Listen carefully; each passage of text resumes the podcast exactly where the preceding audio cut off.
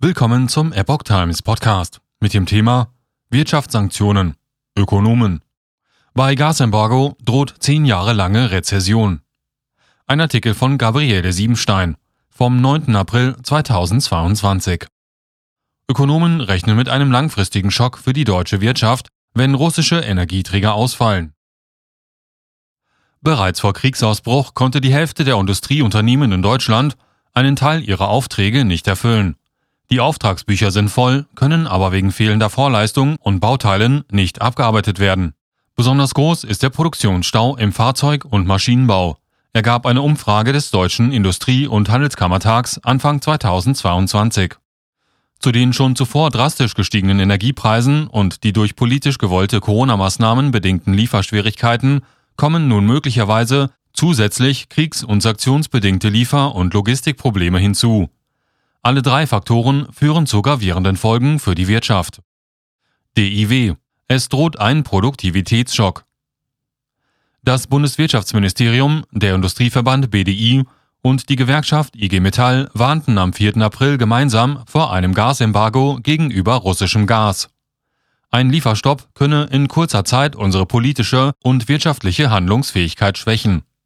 Ein Embargo gegen Öl wäre für Deutschland weniger heikel als eines gegen Gas, stellt die FAZ klar. Das Deutsche Institut für Wirtschaft DIW spricht in seiner aktuellen Modellrechnung von einem Produktivitätsschock für die Wirtschaft, falls russische Energieträger ausfallen. Ohne russisches Öl und Gas rechnen die Ökonomen des DIW mit einer lang anhaltenden Rezession, die über mehr als zehn Jahre andauern könnte. Demnach drohe die Schließung vieler Betriebe und eine deutliche Zunahme der Arbeitslosigkeit. Die Inflation werde weiter ansteigen. Da es ein derartiges Energieembargo noch nie gegeben hat, beruht ihre Rechnung auf eine Reihe von Annahmen, die Unsicherheiten mit sich bringen. In ihrem Basisszenario erstrecken sich die Verluste beim Bruttoinlandsprodukt über rund zehn Jahre und erreichen ihren Höhepunkt in 18 Monaten mit einem Minus von drei Prozent. Gleichzeitig würde ein Importstopp zu einem Anstieg der Inflation um bis zu 2,3 Prozentpunkte führen. Die Autoren nehmen an, dass das Embargo dauerhaft ist. Dieses würde laut ihrer Schätzung die Produktivität im Euroraum anfänglich um 2,2 Prozent reduzieren und nach fünf Jahren immer noch um 0,3 Prozent. Technologie wird unbrauchbar. Hinzu kommt laut DIW, dass Teile der technischen Anlagen, Maschinen und der Produktion der sogenannte Kapitalstock, hinfällig werden. Ohne Erdgas ist Brenntechnik, die auf diesem Rohstoff zugeschnitten ist, unsinnig.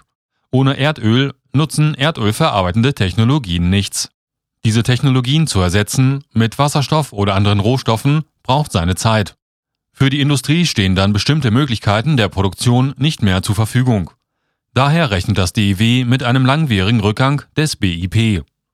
Da die Nachfrage größer als das Angebot werden dürfte, wird damit gerechnet, dass die Preise steigen. Die Ökonomen rechnen mit einer zusätzlichen Inflation von über zwei Prozentpunkten. Längerfristig gesehen werde der private Konsum einbrechen und später niedrig bleiben. Ihr Fazit ist, dass das Embargo, das als geringere Produktivität und Vernichtung eines Teils des Kapitalschocks modelliert wird, zu einer lang anhaltenden Rezession führt, die nach sechs Quartalen mit drei Prozent ihren Höhepunkt erreicht schreibt das DIW. Die Schere der Rezession entspreche etwa jener, die durch die Corona-Pandemie verursacht wurde. Sie könne dementsprechend mit zielgenauer makroökonomischer Wirtschaftspolitik deutlich begrenzt werden. Es würden jedoch auch hohe Kosten dadurch entstehen, den Wegfall der russischen Energieträger zu kompensieren. Allerdings seien darin auch ohnehin notwendige Investitionen für die Energiewende, die nun vorgezogen werden, enthalten.